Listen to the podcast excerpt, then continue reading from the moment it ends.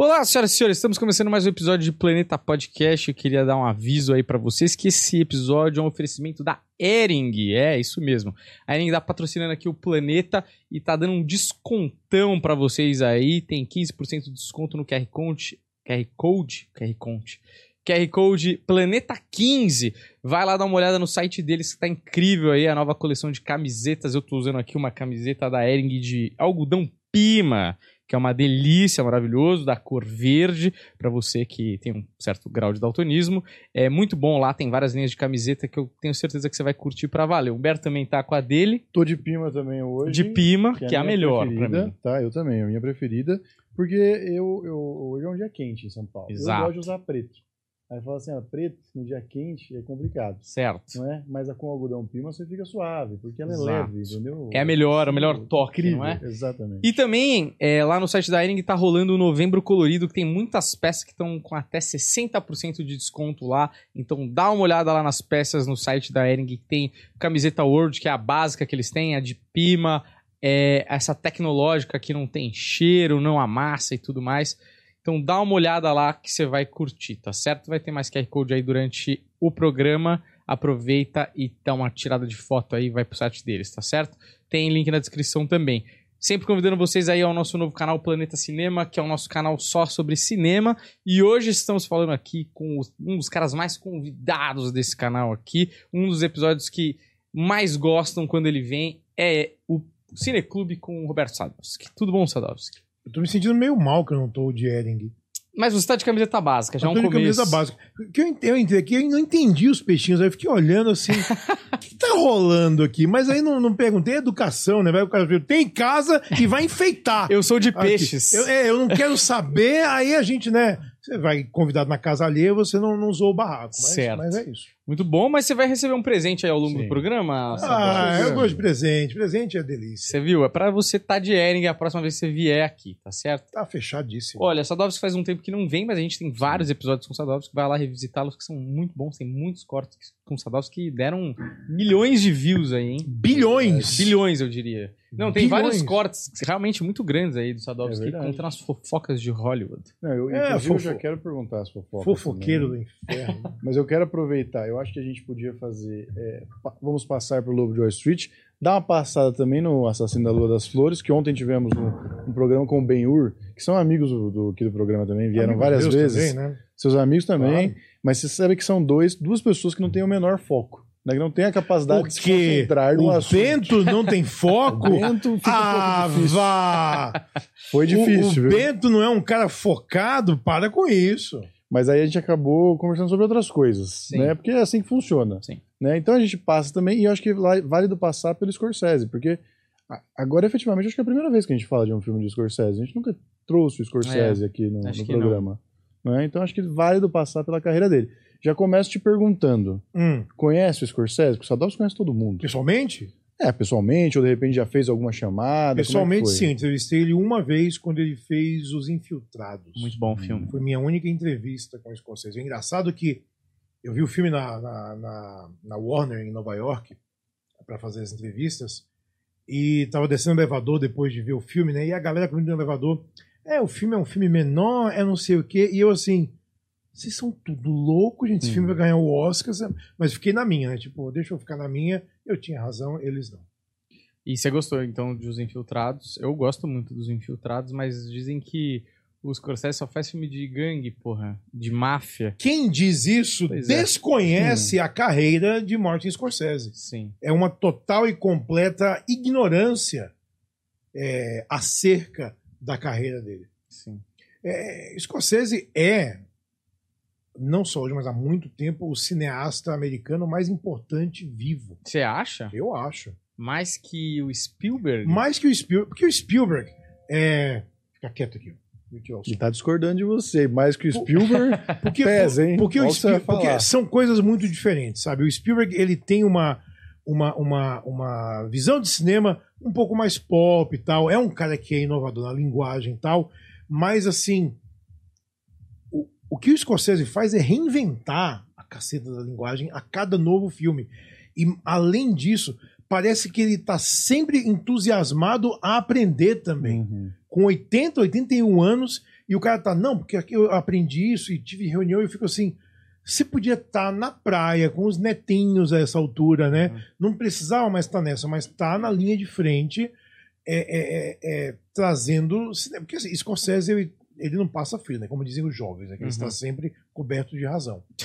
É, os jovens falam isso e eu, eu vou atrás. E eu acho muito legal que ele tem algumas, algumas histórias dentro dele que às vezes demoram para sair e que ele lê e fala: Eu vou fazer esse filme. E, e- e- e sempre é um prazer é, rever, redescobrir, é, é, revisitar. Então eu revi alguns filmes dele há, há- há algum tempo, né, tipo Taxi Driver e tal. Você fala, "N- não é possível que esse cara nessa época teve essa visão tão absurdamente arrebatadora, né? O, mo- o modo que ele posiciona a câmera é o modo que ele conta uma história também. Uhum. E ele fala: o personagem sente um vazio, eu queria que o público soubesse disso também. Então, por isso que nesse momento a câmera dá um pan e, e pega um corredor vazio e o público fica esperando que vai aparecer alguém, mas não é nada, que nem a vida do cara, é vazia. E eu assim, em que momento o cara falou? É uma sacada, mas é, né? E isso é uma constante nos filmes dele, né? Constante desde o primeiro filme dele. É, é, foi com Harvey Keitel, né? É, ah, eu, eu lembro já já o nome do primeiro filme dele. É o do Oscar, né? No primeiro filme dele, não. Será o Depois de Horas? Não, imagina, esse aí vem bem depois. Esse aí é. Bem depois. de O 80. primeiro filme dele se chama é, Nobody, Nobody Comes Here. Eu fiz agora uma, uma, uma, Ninguém vem aqui? uma- Eu revisitei faz pouquíssimo tempo. Teacher Daniel? A, a, a, a- ah, tá, tá aqui na minha mão. Peraí, peraí, que eu, eu tenho tudo guardado aqui. A gente não joga nada fora nessa vida, né? Onde está? Tá aqui, ó. Ah, aqui, ó. alguém, alguém bate em minha porta, né? Quem Ah. está batendo em minha porta? Who's that knocking at my door? Com Harvey Keitel. Aí depois ele fez Boxcar Bertha, que era assass- bonita e assassina, ou assassina e sedutora, o nome Bom desse já esse filme. bom pra cacete, né? E aí o terceiro, dele, o terceiro filme dele foi o que, pau, que foi Caminhos Perigosos, com De Niro, com Harvey Keitel, né? O Mean Streets, que era um filme que falava a linguagem das ruas, né?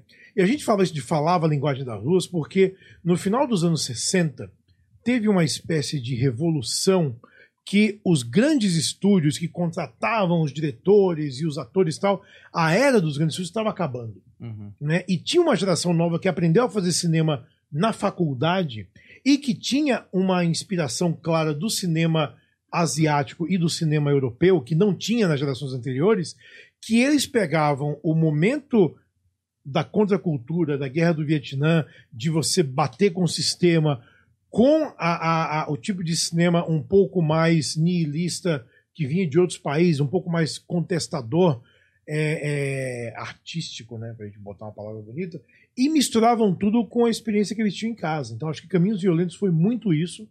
E obviamente depois foi, foi Alice Não Mora Mais Aqui, e logo depois foi Taxi Driver, que é o filme que, que, que escancarou as portas, né? Mas ele retratava o, momento de derrota da sociedade americana, né? Uhum. Eram personagens derrotados, era gente cagada, era gente sem perspectiva, era um país que falava, a gente perdeu, nós somos uns merda, agora o que a gente é? Então toda essa, essa geração dos anos 70 do cinema, Spielberg, Brian De Palma, Hall Ashby, a, a, a Sidney Pollack, Coppola, é, é, Scorsese, é, John Carpenter, e a gente vai embora, né? Era- é, eram pessoas que estudavam cinema, que estavam reaprendendo a, lingu- a linguagem do cinema e estavam fazendo filmes que refletiam esse novo momento. E o Scorsese, eu acho que ele sempre esteve à frente disso, é, sempre foi um cara completamente apaixonado por cinema, é uma enciclopédia assim absurda. Então, assim, além de ser um cineasta foda, é um cara que trabalha pela preservação da experiência de você ao cinema e ver um filme. De fato, é, eu acho que ele se torna, para essa geração, um cara meio que difícil de engolir, assim. E até pela diferença dele com o Spielberg, que é um cara que talvez tenha mais a intenção de dar uma moral e uma volta por cima, às vezes, quando tá construindo uma história. O Scorsese, ele fala, ó, é podre e é assim, e aí É- vai ser assim. São, são, são escolas diferentes, né? Eu acho que a, a- a inspiração do Spielberg veio muito de, de seriados dos anos 40 que ele assistia, né? Do cinema do John Ford que ele gostava, que ainda tinha aquela, aquela ilusão do, do, do que é ser americano, né? Do, do país que conquistou a Segunda Guerra Mundial, de nós somos vencedores. E ele vindo de uma família judia, né? ele é judeu, então existia o preconceito em cima dele. E o Spielberg ele conseguiu fazer um cinema com uma visão um pouco mais doce do mundo. Uhum. Então, mesmo quando ele deixou. Doce numas, né? Porque Contatos Imediatos do Terceiro Grau é um filme sobre um pai que abandona a família e foda-se e vai embora. É isso. Então é um cara que ele também está colocando muito dele nos filmes, mas ele tinha uma visão um pouco mais açucarada. A Cor Púrpura é um filme muito bonito, mas é muito triste, é muito melancólico, é muito agridoce. É Império do Sol, embora seja pesado, ele tem um- um- um- um- uma pegada é, lúdica, né? No modo como ele, como ele fotografa é, a guerra e o Japão e a visão do menino que admira os pilotos, mas que sabe que os pilotos estão lá para matar ele também. Então, é, é- é- o Spielberg é, é mais um sonhador e o Scorsese ele é mais um realista, eu acho. Não que o cinema dele inteiro seja realista, Uhum. mas eu acho que ele consegue manter os pés no chão com, com, com um pouco mais de, de, de, de veracidade. E fiquei curioso agora, se você tivesse que eleger, sei que é uma tarefa difícil, três filmes do Scorsese. Aí você me fudeu. Mas eu quero um ranking, não vem com. Não, ai, bota, bota cinco, pelo menos. Esses dois Bota no cinco. lugar da. Estão empatados. Eu quero os cinco do. Então vamos lá, vamos lá. Pode ser do último pro primeiro. Vamos o povo lá. gosta, é do mistério. eu. Vamos lá, vamos lá. Eu tô até batendo o olho E de a audiência aqui. também pode nomear o deles também. Exatamente. Eu vou fazer o meu também. Faz o Vamos seu lá, aí. Tá. É, É, Todo mundo. Scorsese. Eu vou falar os filmes que são, que são fundamentais. Não vou, não vou ficar num, num top nada, não, tá? Tá. Mas, ó, Sadovski, Tem você- eu, eu quero que você de- seja menos técnico e mais coração. Eu gosto de todos os filmes dele. Mas eu vou, eu vou destacar aqui, em ordem cronológica, os que eu acho que são mais fundamentais. Caminhos Perigosos, tem que ser visto. Tem que ser é um filme brutal. Taxi Driver. É... Toro Indomável, e eu explico por quê, né? Que eu acho muito legal. Toro Indomável é de 80, e 80 foi o ano que saiu o Rock 2 também, né? Hum. E Rock 2 é do triunfo do underdog, né? O triunfo do cara que veio do nada e conquistou. E Rock ganhou o Oscar que Taxi Driver estava indicado Uhum. também, né? De melhor filme e tal. E, o- e o Scorsese falou: tem espaço, talvez, para contar a história do, do, do, do anti-rock. De um cara real que teve tudo e cagou tudo por ser uma pessoa de merda. É. Que só podia ser A uma última pessoa de cena é merda muito porque era boa, né? tudo que ele tinha, né? Não, a última cena é muito foda. E é, é real, né? Uhum. O É cara real. virou o dono do restaurante e fica cantando, e fica bêbado lá, no final gordaça. Então vamos lá, pulei, pulei Toro Indomável, tô pulando uns aqui que eu não, não, não tô dando. Ah, você não tá colocando Então, isso. peraí, mas Tô. você botando em quinto lugar. Tô falando, não tô colocando em ordem, eu falei, não tô fazendo ranking. Ah, Sadovski, para de peidar na farofa aí. Vamos fazer a lista. eu gosto de uma farofinha porque eu sempre peido. Os Bons Companheiros, Hum. Né, de 90. Essa, esse é foda. É... O Lobo de Wall Street, que a gente vai falar dele mais hoje aqui. Segundo lugar. Primeiro lugar, vamos lá. Primeiro lugar é. Ai, vocês me fuderam, cara. Fica os três flutuando na minha cabeça. Então fala os três só pra gente É, ver pode qual ser, que é o... Taxi. Driver, Toro Indomável, Bons Companheiros. Um, dois e três aí. Que Tá. Escolham a ordem. Tá. O 4 e o 5, aí eu coloco o Lobo de Wall Street e Assassinos da Lua das Flores. Mas Sério? Gostaram Coloco muito. os dois ali. Eu, eu, eu quero discutir essa. Eu quero debater. Você também com achou você. assim? Não, vamos eu vamos não. debater. Vamos debater. Não. dessa. Eu não, não achei. Vamos- vamos não, debater. acho bom. É, tipo assim, é, é, o- é- ninguém saiu, pra- pelo menos que me falaram, tão empolgado. Falou, porra, É. pra ser top 5 do Scorsese? eu tenho, tenho O quê? ressalvas. Que- que- onde vocês estão andando, cara? Não, não. Que tipo, companhia vocês estão é. tendo aí? Não, Assim, a a galera Isabela- gostou do filme, mas pra ser top 5, não Cara, senti eu- eu- eu acho que é- amou. é, é, é, é uma das coisas mais geniais que eu já vi colocadas no cinema. Como construção dramática, como, como direção mesmo, como preocupação com a história que está sendo contada, sabe? E você tem que ser um gênio para você olhar a história que você quer contar e falar: essa não é a história, a história é outra. Eles me apresentaram essa história, mas não é isso aqui. É outra coisa. É uma coisa muito mais profunda. E nessa profundidade, aí me pegou. É. A camada, então. Aí tem, porra, tem camada ali pra você. Muitas camadas. Pra você se, Uma cebola. se acabar. É uma cebola. Não, o filme é muito foda, como o Scorsese faz, mas não é o filme que tocou meu coração. Por isso Sim. que eu, tava falando, só vai no coração, não vai no tecnicamente. Quero saber os seus filmes preferidos. Porque é- Acabei aí de é a coisa. falar. O meu Não, filme tá preferido, certo. ó. O meu filme preferido é o Cabré. O Cabré é o filme Adoro o Cabré. que mais me, Adoro o me toca o coração. Por, Mas tecnicamente eu porque- entendo. e, e tem uma coisa louca no Hugo Cabré, né? Porque o Scorsese, a filha dele tinha 12 anos, e ele falou: Eu quero fazer um filme que minha filha possa assistir com os Uhum. amigos dela. Infiltrados. Eu, eu nunca fiz. E eu quero, eu quero experimentar a tecnologia 3D. Eu quero filmar com isso, porque eu quero fazer de, de forma que o público fique muito próximo do- dos meus Uhum. protagonistas, de uma forma que eles nunca ficaram. Nisso tudo, ele fala sobre cinema, que é a Exato, paixão dele. Exatamente. Então, Isso assim, é a oportunidade de transformar o Méliès num personagem, para ele deve ter sido tipo, eu não posso não. Assim, quando ele foi quando ele foi dirigir o Aviador, que ele pegou o roteiro e a primeira cena é o Howard Hughes dirigindo é, é, Asas, né? Ele falou, cara, eu, eu tenho que fazer esse filme. Eu não posso não fazer esse filme. Que começa com um dos filmes da minha vida, assim. Uhum. Então é tudo, tudo tem uma, uma, uma, uma- um, um, um coeficiente de paixão muito grande, né? Eu ba- bati o olho nos filmes dele todos agora, né? Ó, depois do Taxi Driver veio New York, New York, que não é muito bom, mas eu gosto ainda, né?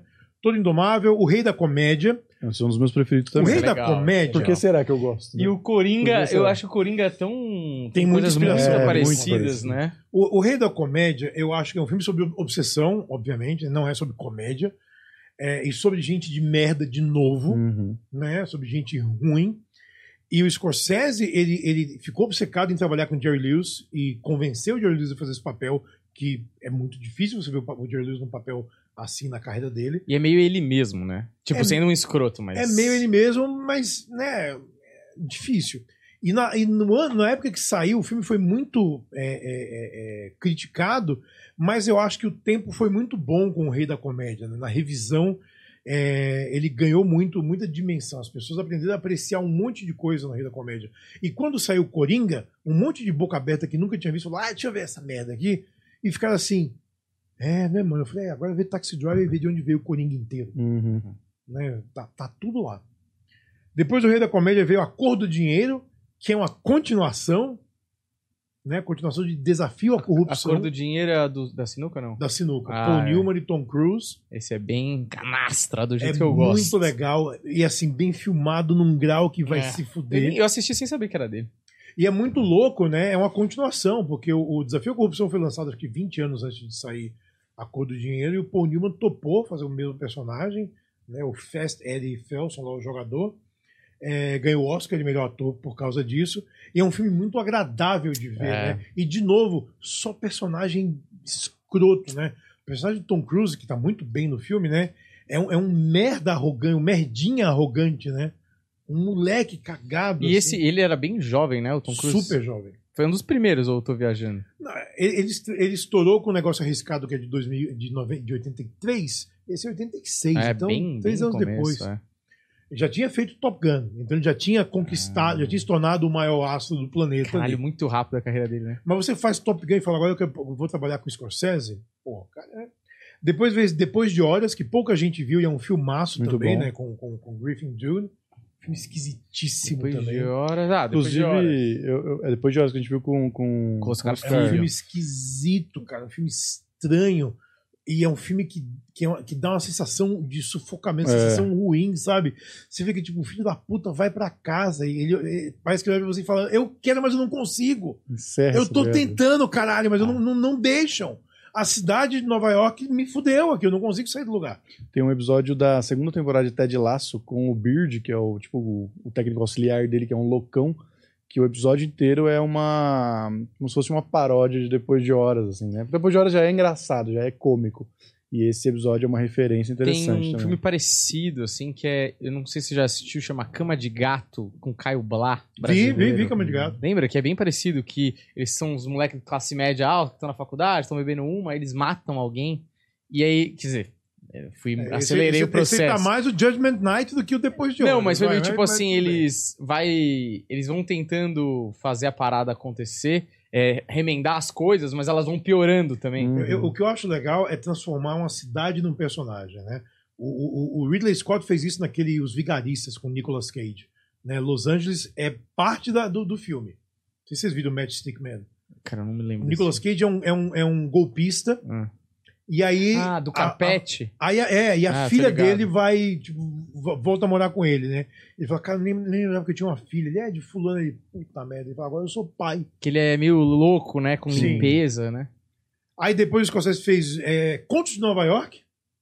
Junto com o Woody Allen com com o Diabo e com o Coppola. Vi no Coppola. cinema esse também, né? De conto. É, de, são, são curtas, São né? três Bom. curtas, né? Bom pra caralho, É. três historinhas legais, sabe?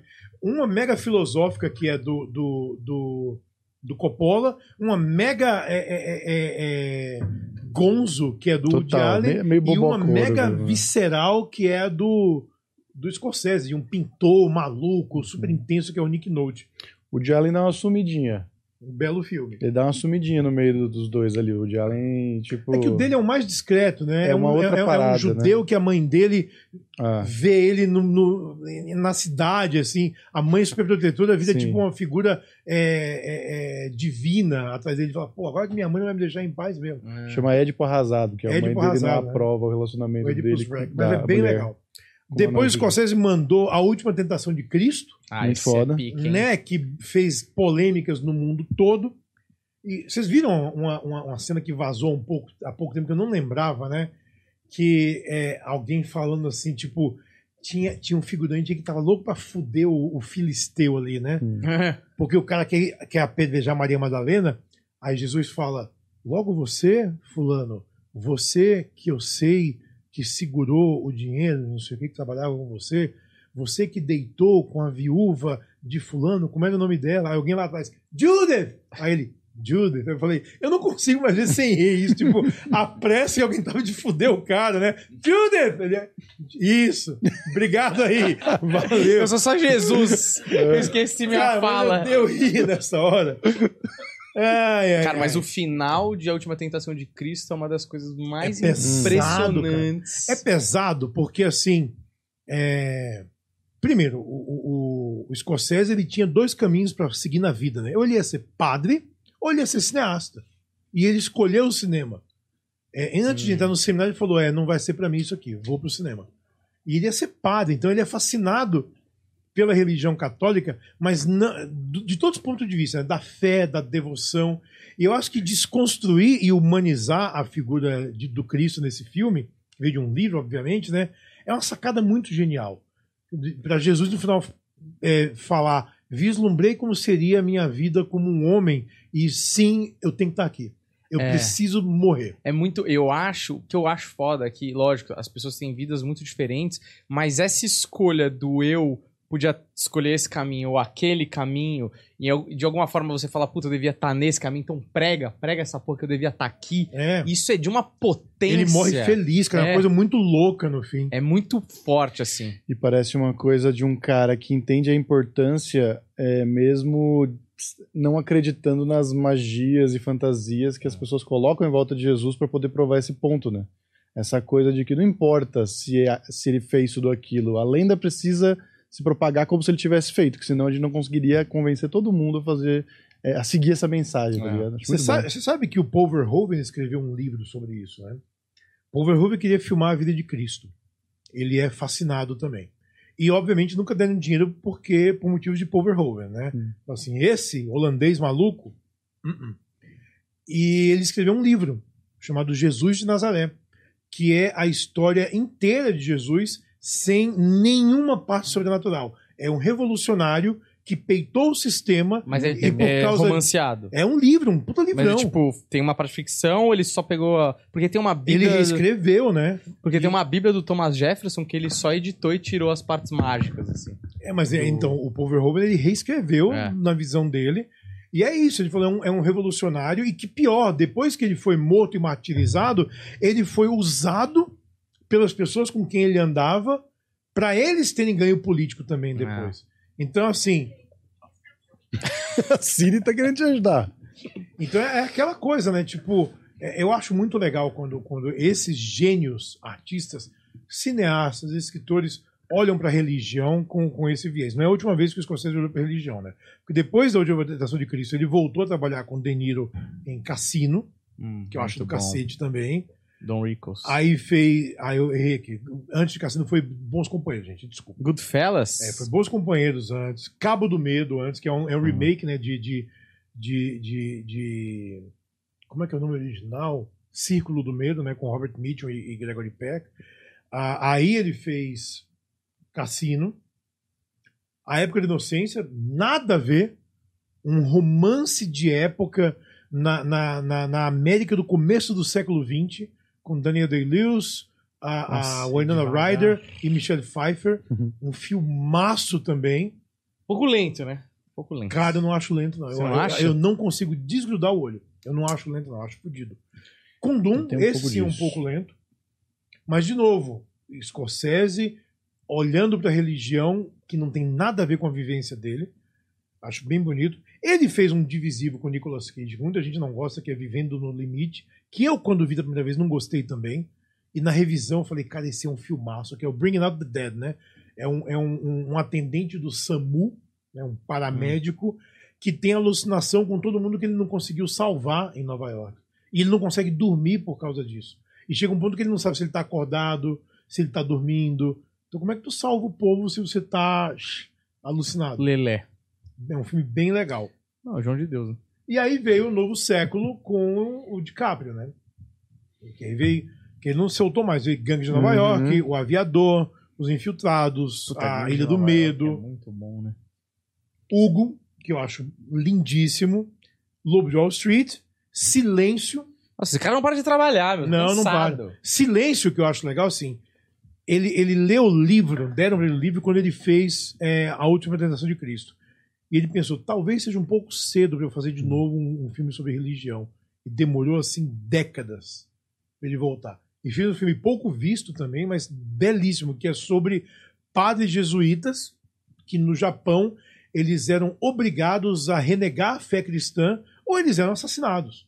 Porque o Japão feudal, né, do século XVII, não admitia a religião católica, embora muitos padres fossem lá pregar a palavra. Então são dois padres jovens, né, o Andrew Garfield e o, o Adam Driver, que viajam para o Japão em busca do, do, do mentor deles, que é o Liam Neeson, que dizem né, nas cartas tudo que ele, ele foi, eh, ele se converteu à religião eh, eh, no Japão, ele re- renunciou o, o- o judaísmo. E é um filme muito bonito também, muito violento também. E tem um final que é uma coisa e que mexe com a gente. Não sei se eu devo falar. Fala, já tem 10 anos essa porra, mais. Que assim, no final, os padres são separados e eles decidem sim. Renegam a, a fé judaica, né? E aí o personagem do Andrew Garfield, ele eh, se casa com a japonesa e vira um pescador e profega a fé deles e conta até o cara morrer de velho. Quando eles são mortos, eles são colocados dentro de cestas grandes, né? E são enterrados em cestas, né? Hum. E aí mostra ele morto, velhinho, a mão assim, né? Dobradinho. E quando ele mostra a mão dele, é uma figura de Jesus que ele esculpiu na, madeira com a mulher, cara. Então, assim, ele nunca abandonou a fé, embora pra todo mundo É. ele tem- é muito pesado. Não sei se ele nunca abandonou a fé, Sadovski, ou se na hora da morte você fala, meu, na vida das dúvidas. É, Puta, mas- agora é o céu fiquei ou é o 30 nada? 30 É. anos rezando, eu vou pro inferno Mas é- agora, é- meu. É, muito, é muito, eu acho muito pesado isso, né? Que você fala assim, não, o cara morreu como um japonês, né? Morreu, não é mais cristão, mas na verdade nunca saiu dele. Ah, é difícil de tirar também, né? Depois de tanto tempo. E aí o Scorsese saiu do cinema, né? Foi pegar dinheiro dos streamings que de, de, de tonto ele não tem nada. O irlandês. Por que o irlandês custou quase 200 milhões de dólares e nenhum estúdio quis bancar?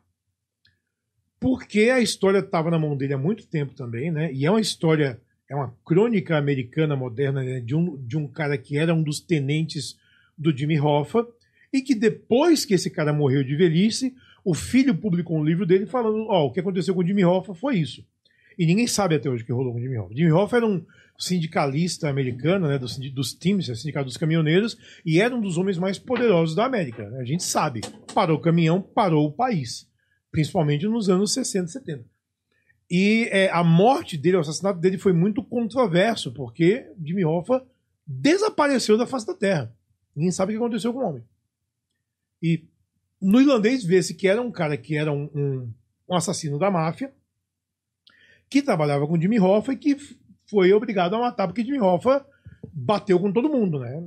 Só que essa história abordava décadas na vida dos personagens. E o Scorsese, eu quero filmar com meus atores. Como é que eu faço aí? Você rejuvenesce os caras.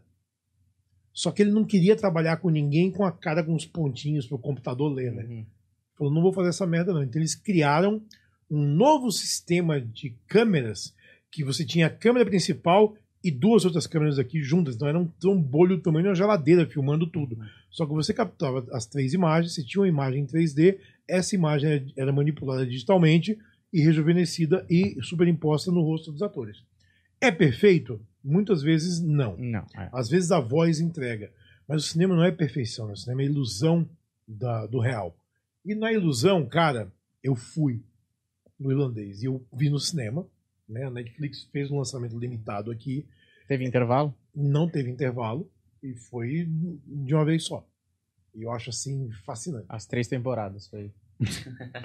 Maravilhoso. O Lua das Flores é, é grande também. É, Não senti o tempo passar. vou jogar polêmica aqui pra você. Polemize! Como, como eu, como eu tenho que fazer render esse negócio Esse aqui, bloco. eu vou, bloco. eu vou jogar. Atenção pra minutagem, que é o momento do corte. É o momento do corte aqui. Porque o que acontece? Eu, eu entendo tudo isso que você fala. Eu entendo que o Scorsese é um desses poucos ainda que, que faz um negócio com mil camadas e, e faz um negócio artesanalmente, entre muitas aspas. Um tudo, né? tudo muito, muito perfeito ali. Porém, é, nessa dele não ceder e ceder e vai e volta nesse caminho da, da modernidade, e agora tá, apesar de sempre falar de gente fodida, ele tá falando de, de, de um outro grupo de pessoas que só tomou no cu, que, que, não, que não tinha voz e tudo mais, pela, eu acho que pela primeira vez. Desse jeito, acho que pela primeira vez. É, eu acho talvez, e eu falei isso pro Yuri ontem, que gostou muito do filme também, talvez, e eu gostei do filme, mas assim, pra mim não é um dos melhores dele. Talvez ele devesse ter feito uma- um seriado dessa vez. Teve uma, feito uma série pra Apple TV, ó, com Vou tempo. discordar do senhor.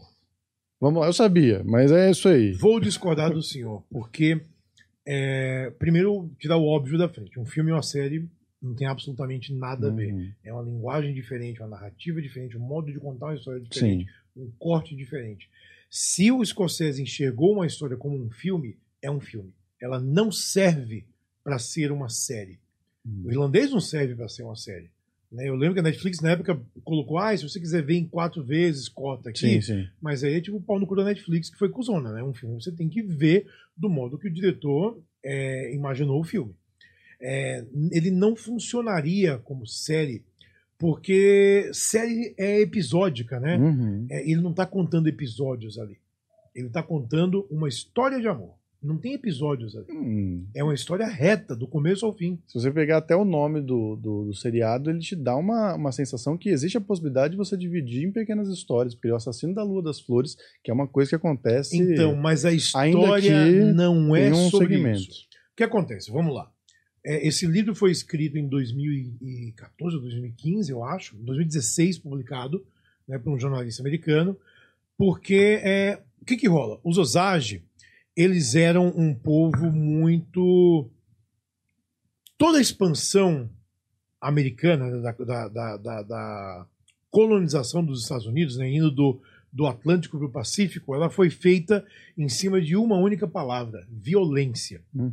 Então, ao longo da história, né, a- o cinema principalmente quis mostrar aquela tese do índio mal, Uhum. do selvagem e do, eh, da civilização colonizadora que está transformando a barbárie numa civilização. Quando, na verdade, eles estavam, eles estavam promovendo a barbárie. E o tempo, né, e a política, e políticos, né, e a, a- a democracia, e a necessidade de você olhar para essas agora minorias fizeram com que muitos territórios fossem demarcados. Pensa que muitas dessas nações brigaram entre si também. E os Osage perderam há muito o, o, o, o lugar originário deles, eu não lembro onde que era a- a- o estado originário deles, e foram sendo empurrados para o Uhum. Oklahoma. O que acontece quando os Osage chegam no Oklahoma? Eles descobrem petróleo. Então, de repente, um povo que apanhou pra cacete é um povo rico, muito rico. Muito rico, assim, de é, despertar, obviamente, inveja do resto da América Branca. É, que toleravam os Osage na, é, em Oklahoma como a elite, mas ao mesmo tempo era uma relação passivo-agressiva que aos poucos esses, esses cidadãos proeminentes Osage iam desaparecendo. E o desaparecer começou a se tornar assassinatos desavergonhados também. E quem vai ligar para um índio morto, né? Uhum. Então começou a ter uma, uma tomada dos Osage é, como história, como legado e como povo. E esse cara, eu esqueci o nome do jornalista agora, ele escreveu o livro falando, então, a América tem uma dívida porque a gente literalmente dizimou um povo por conta de grana. E foi assim que aconteceu. Foram, o livro, eu acho que traz uns, a, a investigação de uns 20 assassinatos, e na conta dos Osage e de historiadores foram mais foi uma centena, assim. Uhum. E coisas assim desavergonhadas. Tiro em plena luz do dia, Sim. tiro na cabeça numa esquina, uma coisa horrorosa.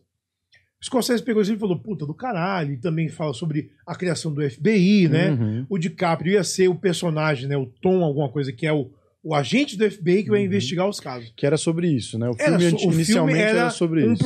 um- Ah. um- um- sobre o procedimento de investigar. Mas o Scorsese falou: eu acho irresponsável eu contar a história dos Osage sem falar com os Osage. Então ele e o DiCaprio, que já estava no filme, e o roteirista dele e a galera dele viajaram até Oklahoma, né? A nação Osage é muito poderosa até hoje, embora seja diminuta, né? Falou do filme, eles falaram, vamos trabalhar juntos. Ele, vamos trabalhar juntos. Então, assim, ele expandiu o filme para atores, para técnicos e para consultores na história também. E ele percebeu, vendo a, a, a história da, da, da Anne, né? Da personagem da Lily Gladstone, que a história principal a ser contada não era do ponto de vista do FBI, era do ponto de vista do invasor. Uhum. Mais um invasor que se envolvesse com a nação Osage é, de uma forma afetiva também, que ele se fudesse na cabeça, né? Uhum. E ele viu a história da- dela, né? E do, e do, do, do Brookhart, né? Como é que é o nome do cara? Não vou lembrar o nome do cara agora. Que é o personagem do Leonardo DiCaprio, que falou: Eu quero interpretar esse cara aqui. E aí foram estudar a vida dessa mulher. é, e muita coisa que tá no filme foi exatamente como aconteceu na vida dela, né? É, ele, veterano da Primeira Guerra, foi morar lá com um cara horroroso, que era o tio dele, né? Que era um merda, um fazendeiro rico que queria, na, na, na, na, na encolha, roubar o petróleo dos Osage também. E ele falou: é, se casa com ela, porque ela, ela tá solteira aí e tal, e você é bonitão, e é isso que ele era. Ele era bonitão e um imbecil. Uhum. Um cara que abaixava a cabeça e fazia tudo que o tio mandava. Só que a merda é que ele de fato se apaixonou pela porra da, da, da mulher. Sabe? Então a- o conflito dele era. Meu tio me deu uma vida quando eu voltei da guerra, eu devo muito a ele. Eu sou um homem branco, mas eu estou envenenando a mulher que eu, eu estou apaixonado. Então é um, é um conflito na cabeça desse cara, e pra mim isso dá uma dimensão do filme, porque o ponto de vista do filme acaba sendo o dela Uhum. quem narra o filme e quem tem mudanças narrativas é, de conflitos, de dilemas ao longo do filme, são eles, né? É uma história do casal. E em torno do casal acontece todos os crimes. O FBI só chega no final do segundo ato, né, para Uhum. poder explorar, porque não é o que é mais interessante no filme. O que é mais interessante é olha o que a gente fez com a nossa própria história Uhum. e transformar isso num filme sem ter a pressa de contar esse filme, né, com parcimônia, com respeito. E que atriz é a Lily Gladstone, né? Muito foda. Ela tá com o DiCaprio no melhor papel da vida dele, eu acho. Tá com o De Niro, que tá assim, tipo, é, botando todo o fogo dele lá. É. E ela tá segurando a onda de um jeito que você fala, cara, essa mulher é foda. Eu acho até que ela tá melhor que os dois, porque ela não é escandalosa, né? Não, Os dois e, são e- caricatos e ela e tá... é uma coisa, eu não acho que eles são caricatos, eu acho que eles eram aquilo mesmo. Não, digo assim, mas é um São- personagem mais fácil de chamar atenção. ruins, é, exato. né? Ela é, não, é que são ela- caricatos, são pessoas tá mais intensas. ali nas A intensidade dela acontece toda aqui e aqui. É uma, é uma coisa assim, é muito bonito de você ver é, uma atriz se entregar dessa forma a, a uma personagem e a gente vê esse trabalho transparecer, né? Então, assim, É, para mim, ano que vem o Oscar de melhor atriz é dela Eu já. Mas ano passado, pra mim, era da, da, da Kate Blanchett por Tar, porque assim, é uma transformação que eu fiquei, meu Deus do céu, o que essa mulher fez. Ganhou a Michelle Yeoh, que eu gosto também do filme, gosto dela, mas eu acho que a, a Kate Blanchett colocou tudo numa régua muito alta. E todos os indicados em atuação de todas as categorias estavam olhando pra cima pra olhar pra ela. Mas Vai lá, vai lá. sabe quem eu acho que devia ter ganhado o Oscar e não ganhou, o Sadowski? O Leonardo DiCaprio por Lobo de Wall Street. Deveria Concordo plenamente. Pois é, e. eu- Voltamos ao Lobo de Wall Street. Aí você agora. vê, né? Chegamos ao Chegamos. Lobo Aí Chegamos. sempre tem um cara no comentário quando a gente tá com o Sadowski assim. Eles começam a falar do filme no 47 Chato. 12. Vai. Desculpa, cara que está nos comentários, mas de- só pra fe- fechar, ainda tá em cartaz Assassinos da Lua das Flores. Faça um favor a você mesmo e vá. É tão louco isso que é, a Apple deu 200 milhões de dólares para o Scorsese fazer. Ou seja, é um filme que tá cagando pra bilheteria. Uhum. E ele ia ter um lançamento de uma semana no cinema para premiação e tal, e depois ele ia direto para o streaming. Por causa de Oppenheimer, que foi um sucesso, e por causa da, da falta de, de cinema para adultos, hoje é, a Apple, que é parceira da, da Paramount, é, os seus executivos falaram: a gente não pode tirar o direito do povo de ver esse filme no cinema, né? Então, assim, não tem nem data para streaming ainda. Mas eles estão ganhando dinheiro com a bilheteria? Claro que estão, né? Mas não é uma bilheteria enorme. Né? Acho que o filme já bateu em cento e poucos milhões de bilheteria. Já Não. é meio, meio não filme. é uma bilheteria, mas é um filme que tá cagando pra isso, cara. Uhum. O que são 200 milhões de dólares pro Jeff Bezos da Amazon? E a credibilidade Nada, que vai né? trazer pra, pra e Apple. é isso, a vai Apple quer isso. É que nem a Oscars. HBO no começo da HBO, sabe? Eles querem a credibilidade. Eles Ah. querem falar, nós somos um estúdio que produz pouco, mas temos Rapture, temos Ted Lasso, temos coisas que são muito especiais. Coisas aqui. muito boas na Apple. Tirando o filme de escravidão do Will Smith, que é Eu não bem vi. ruim. Eu tô, eu tô boicotando Então o o Chris. Rock tinha razão, é isso? Chris Rock tá certíssimo. Esse assunto é, Olá. é para outro dia. Mas ó, eu É longo. discordo, eu, não- eu, assim, nós vamos pro Lobo de Wall Street, porque eu, eu tenho Eventualmente pontos, a gente vai chegar no Lobo de Wall Street. Eu tenho pontos, assim, sobre o Acenda da Lua das Flores, eu, eu- eu entendo o que o Sadovski está falando, discordo de alguns pontos, e acho que, que inclusive, o Acenda da Lua das Flores por- é parecido com o Oppenheimer na minha, na minha visão ali, apesar de ser um filme contado de uma maneira diferente, ele tem não, coisas mano, tudo parecidas na minha visão e parecido com Sangue Negro, que na minha visão faz o que o, o, o, o Assim da Lua das Flores propõe a fazer, mas assim, muito melhor, muito melhor. Mas qual é a proposta que você acha que um e o outro faz? Eu acho que são filmes de atores e que os atores eles são é, é, pilares para representar pontos importantes da sociedade. E aí eu entendo porque que ele focou na família, mas me deixou, e aí também mérito dele, com vontade de ver todas as outras histórias que rasparam ali. Eu revi Sangue Negro esse fim de semana, por sinal. A gente assistiu esses dias também pro, pro Cine Clube. E é uma incrível. paulada também, é uma paulada. I'm finished. É, olha, você que está acompanhando aí, temos QR Code na tela, se o Eudes estiver esperto. Tem 15% de desconto aí na Ering. Planeta 15 é o cupom que você deve usar aí no site. Várias linhas de camiseta, tá chegando no final do ano. Aproveita aí para presentear o seu amigo no amigo secreto, no Natal, etc. E também no site da Ering tem 60% de desconto em várias peças aí no novembro colorido, tá bom? Vocês querem falar das polêmicas do Scorsese antes de entrar no Lobo de Wall Street? Eu acho que Pode você quer ser, falar, você mas tem eu coisas para falar. Porque o, o, o, o, o Scorsese se tornou alvo de uma fatia estridente e levemente imbecilizada do público ao cinema quando ele falou reiteradamente, né? Marvel não é cinema. Do Nerdão. O Nerdão ficou Parque bravo. de diversões. É um parque de diversões. E Scorsese está 100% certo. É isso mesmo. Esses filmes pop não são cinema em si. São, são uma construção cinematográfica? São. Mas o Coppola falou uma vez, né, o que, que é o cinema? O que, que é a arte pra gente? Né? É uma coisa que a gente vê e a gente reflete a condição humana na arte, né?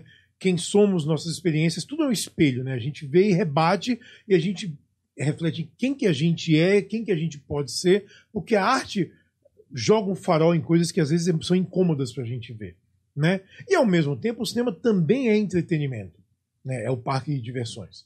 É, e você pode ter as duas coisas, né? Tubarão tá aí, né, para mostrar que é um filme extremamente político e é um filme absolutamente eletrizante também, né? E, é- e é tão ruim politicamente Tubarão que em Tubarão 2 ainda era o mesmo prefeito, né? O povo não aprendeu ali, elegeram o mesmo Reeleito. babaca duas vezes. Mas tudo bem. Tubarão era de em Rio das Ostras, né? É, e eu falei é antes, sobre de, Covid, eu cara. falei antes de, de, de, de contatos imediatos do terceiro grau, né? Mas assim, todo bom filme, um bom cineasta, ele tem uma visão do que ele quer. Spielberg vai fazer Caçadores da Arca Perdida e ele sabe a entrelinha que ele quer contar, né? É, Ele sabe o tipo de aventura, o tipo de nostalgia, o tipo de coisa que ele quer que ele quer fechar ali. E o filme pode ser é, é, é, exasperante nesse sentido e ter muito a te falar também, né? Sobre um personagem que é, é determinado, né? O Indiana Jones não para. Só que ele não sabe o que ele está fazendo. E ele deixa isso, ele não é nem sutil no filme, né? Quando o Sala fala, e agora? Ele falou, "Não, agora eu não sei, eu tô improvisando à medida que a gente tá indo aqui. Ele tá indo, né, para chegar ao objetivo dele. É, e eu acho essa visão de cineastas que, que entendem o cinema como um, um- um canal para reflexão, qualquer que seja o filme, muito interessante. Né? O Sexto Sentido tem isso, né? Filmes de grandes bilheterias tem isso. Super-heróis tem também. O, o Christopher Nolan, quando fez os Batman dele, ele tinha uma ideia de fazer um filme policial que falasse sobre medo, sobre anarquia, é, é, sobre identidade. Tim Burton, quando ele fez Batman, ele queria fazer uma ópera. Né? O, o- o Richard Donner, quando fez Superman, ele queria contar a história americana moderna, né? Porque o filme aparentemente se passa nos anos 40, nos anos 50 e 60 e na América dos anos 70. É muito louco isso, né? Porque a, a- a- o visual é, é, é, é, é isso. Homem-Aranha é uma história de amor. Sam Raimi falou, é uma história de amor dentro de um, de um, um, um universo fantástico. E a própria Marvel, a primeira fase inteira, é, ela construiu muito bem os seus personagens, né? Para nos dar um, um- um- vilão que tenha um mínimo de camadas, né? É legal quando você concorda com o vilão. É legal você ver Pantera Negra e falar: Uhum. Puta, o filho da puta não- meio que não tá errado, né? Ele meio que tá certo. O Thanos, errado não tá também. Mas tem, uma- tem uma linha. Só que a maioria desses filmes, eles são só peças de um quebra-cabeças. Eles não têm um estofo dramático que sustente maiores ambições. Não tem. A gente pode ver Soldado Invernal e tentar enxergar alguma coisa aí. A gente pode ver Guardiões da Galáxia e tentar enxergar alguma coisa aí. Mas é pobre se a gente parar e começar a dissecar o filme, né? E é legal ele ser o que ele é.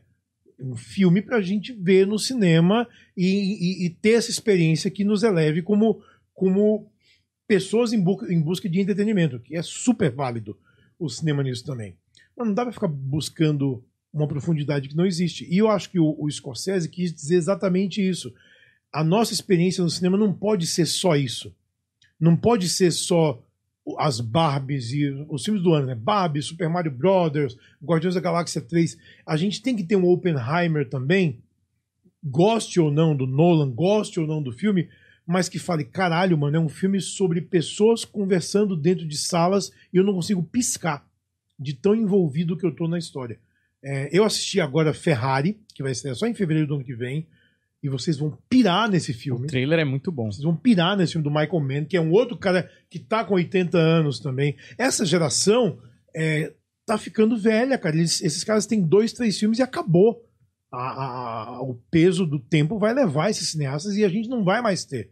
E quem são os herdeiros desses caras que conseguem fazer um cinema mais adulto e que comande grandes orçamentos, coisa grandiosa? Nolan, Denis Villeneuve, Jane Campion, de- depois de Ataque dos Cães. Quem mais? Tem uns TikToker bom aí. Quem- tem- A galera falou, talvez o Robert Eggers. Eu falei, talvez, mas ainda não chegou lá. Adoro o Homem do Norte. Acho que é um filme já um passo além dos outros que ele fez. Mas ainda não tá lá. Então, assim, quem são esses caras? Jordan Peele? Talvez, Jordan sabe? Peele. Então, mas a gente começa, o ar começa a ficar meio rarefeito, né? É, é, vai sair Napoleão do Ridley Scott. Tá com 85 anos o Ridley Scott. Caralho. E tá filmando Gladiador 2 enquanto finaliza Napoleão. Então, assim, esses caras, eles têm um tempo limitado. A gente exige muito. Pô, mas é, finaliza, o Napoleão não vai sair agora em novembro? É, ele deve ter finalizado já. Já Tá 23 de Quando ele finalizava, 23 de novembro. ele já tava filmando Gladiador 2. Sei. Então, o Clint tá aí, parou de filmar por causa da, da greve. Mas tá filmando o suposto último filme dele, né? Que é o que, você sabe não? sobre jornalismo, eu acho. Eu esqueci o nome agora. É um cara que é muito durão, um jornalista muito durão. E aí ele É, mas o- sensibiliza. Mas o Clint é uma foda, cara. O, o, o, o Clint é Ele muito sempre foi assim, na verdade. O Clint é muito gênio também, cara. Como diretor, eu acho ele. Você acha ele melhor como diretor do que como ator? Eu acho ele melhor diretor do que ator, Uhum. mas é, ele entende as limitações dele, sabe? Sim. Arnold Schwarzenegger é um bom ator? Não. Ele é um bom Terminator? Excelente. Ele é um bom Conan? É. Então, assim, se você tem um diretor que entende a limitação É do isso. seu ator, É. você sabe, assim, Predador ele é ótimo, cara. John McTiernan fala, eu não, eu, não, eu não tenho aonde explorar isso além disso, né? Eu lembro quando eu vi Fim dos, Fim dos Dias, né? Que é o Peter Hymes que dirige, e tem aquela cena que ele tá em casa chorando a, a morte da mulher e da filha. Eu pensando, cara, se fosse o James Cameron, ele ia contar isso de uma outra forma, igualmente genial, mas ele não ia forçar no Arnold uma coisa que ele não tem. Uhum. Um talento dramático que ele não tem. Ele tem carisma. Mas ah, é a discussão que eu tô tendo no Twitter desde ontem, né? Que eu vi as Marvels, eu acho a Iman Veloni fofa, linda, carismática, e não é boa atriz, a, a Miss Marvel, a Kamala Khan. O filme é bom? Não. Tá, só pra saber que. Não é. Porque o, ontem o, o Bento falou que saiu um embargo, às vezes, em alguns filmes, pra não ter crítica antes do. Já estreia hoje, né? Tá no cinema, então É. acabou. Mas aí quando tem isso é que geralmente o filme não é muito bom. Eu vou te dizer que Five Nights at Freddy's, Hum. o embargo acabava, atenção, às quatro da tarde do dia da estreia. Então eles salvavam pelo menos duas sessões ali que ninguém ia ler crítica, porque foi uma das piores coisas que eu vi na minha vida. Sério? É, Caralho, assim, ele tem uma grana ali. é né? vergonhoso num grau que é assim. É, é difícil, viu? Mas deve ser muito divertido. N- Nem isso. Se fosse divertido e tonto, eu ia dizer, ó, legal. Nem isso.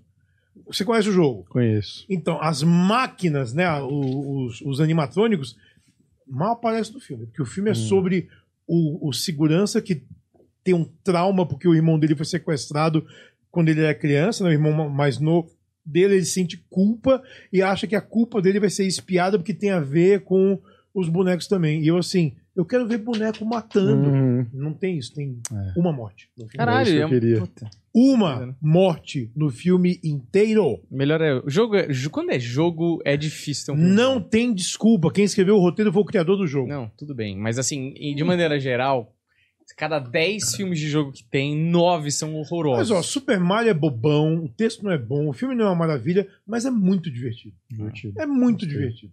Eu, eu vi numa pré-estreia com molecada, todo mundo, tipo, pirou no filme. Então, assim, tá aí, ó, tá de boa.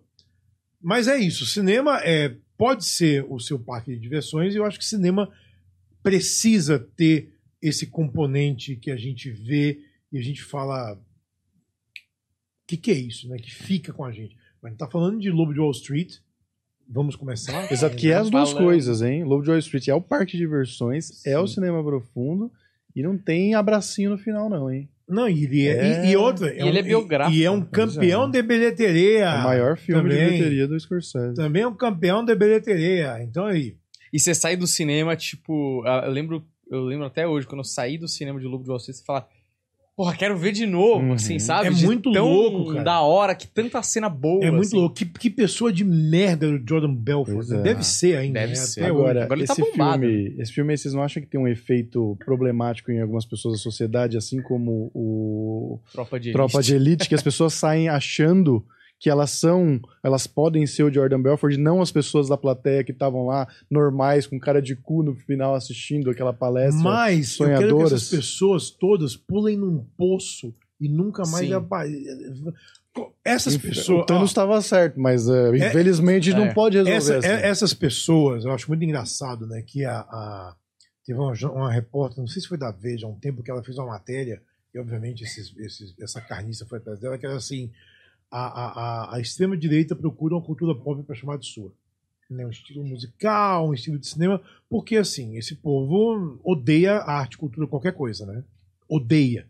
Porque eles são burros para compreender qualquer coisa que tenha um vislumbre de arte e cultura. Eles são muito burros. É, e é isso, né? Esse povo burro vê Tropa de Elite e enxerga um herói onde não tem um herói. Uhum. Ele vê o Lobo Street e enxerga um herói onde não tem um herói, né? O- o- eles abraçaram um filme esse ano que eu evito falar o nome, não fiz crítica, porque eu quero que esse povo que, que inchou ali a bilheteria artificialmente, não venha me encher o saco, é, e não entenderam nada do filme que tava Pô, também. muito né? mal curioso, Sadovski. É, quando acabar o programa eu falo. Tá. É, é de igreja, não? Não é de igreja, mas os ingressos foram vendidos em igreja também. Ah, é. Esqueci ano. É totalmente inflado artificialmente. E eu sei porque eu tenho dados, mas aí a gente fala depois do programa. Sei. Porque tem coisas que a gente não fala gravando, porque a internet é uma merda. É, Certo. bom, é, Lobo de Wall Street, finalmente. Agora vamos sim. falar. A gente já tá em quanto tempo de programa? 55 Uma minutos, hora, é eu acho. 55. É, 55. É, quase uma hora. É, Mas tá bom, é cara, Scorsese. sabe, o que eu acho doido? É, Esse efeito aí, Tropa de Elite, o Lobo de Wall Street, teve também no Wall Street com o com Charlie Michael. Douglas. Greed is good. É, e aí a galera entendeu o negócio de informação privilegiada que muita gente não sabia como funcionava na Bolsa de Valores. Mas enfim, isso aí não adianta, né? Mas não o adianta, essas pessoas elas são chucras, elas não vão entender nem que dê um soco na cara dela, não, não tem jeito. É. O lance é Lobo de Wall Street, primeiro é uma comédia. Eu acho muito legal que o, o Scorsese ele, ele determina o tom do filme dele de cara. Tipo, isso é uma farsa. É uma comédia e vai ser tocada nesse tom. Abre com um anão sendo arremessado, Exato.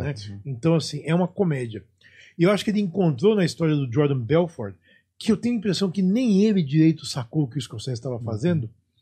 É, ele enxergou nisso a- a- como um retrato também dessa massa de gente, não falo nem americano, mas do mundo todo, que acha que enriquecer é assim, ó. Enriquecer funciona com coach, enriquecer Uhum. funciona com picareta tudo, né? Porque coach e picareta é sinônimo. Então, acham que ficar rico é fácil. E a genialidade do Jordan Belfort foi em enxergar os loopholes, né? Uhum. Dentro do sistema financeiro, em que ele pudesse é, extrair dinheiro até o momento que ele fosse pego. E ele tinha consciência em algum lugar que aquilo não ia durar. Mas ele foi, porque talvez ele não tivesse a, a, a, a- a inteligência emocional desenvolvida para saber. Talvez seja, hora de, talvez seja hora de parar, de pegar tudo que eu já juntei e, ó, picar É. minha mula daqui e ser milionário nas Ilhas Caimão pro resto da vida. Acabou. Mas ele não teve, né? Porque ah, uma coisa legal que o filme mostra é não basta você ser o cara rico. Você tem que ser o cara arrogante.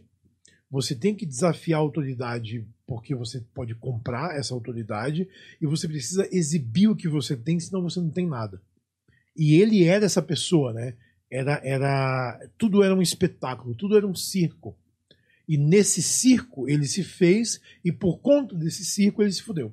Mas eu acho que tem uma coisa que é interessante aí. Ele realmente tem um momento do filme, aí lá mais pra frente, que o pai dele meio que fala assim: você já conseguiu tudo. É isso, Tipo, para, você toma essa multa da. Eu esqueci o nome da- do Estados regulador Unidos, lá, tipo, né? CVM Da americana agência lá. reguladora. E, e, porra, vai viver tua vida feliz, alegre e contente. Só que eu acho que. É o além- Rob Reiner que faz o pai dele, né? É. E, e além de tudo isso que você falou, eu acho que tem uma parada que ele era bom no sentido de, porra, quando ele vai lá naquela Super Dime, lá, Dime, sei lá o que, que ele vai vender a primeira Pink Sheet lá, aquela ação vagabunda, ele vende. Tem um monte de idiota lá que não vende. A oratória é foda, cara. É por isso que Uhum. existe coach, né? Então, mas eu acho que Engana ele, trouxa é isso. mas eu acho que ele não quer parar porque não fazer isso era um vício tanto quanto as mulheres, quanto a droga, quanto Exato. ele era um viciado naquela adrenalina. E tem um lance sexual também, que assim. é, Ele tinha ejaculação precoce, né? Uhum. E eu Todas acho as que, vezes que mostra ele e efetivamente, eu acho que isso né? meio que perseguia ele também. Eu tenho tanta coisa e eu sou meio que um merda com as mulheres. Eu dou Uhum. dinheiro, mas eu sou um bosta.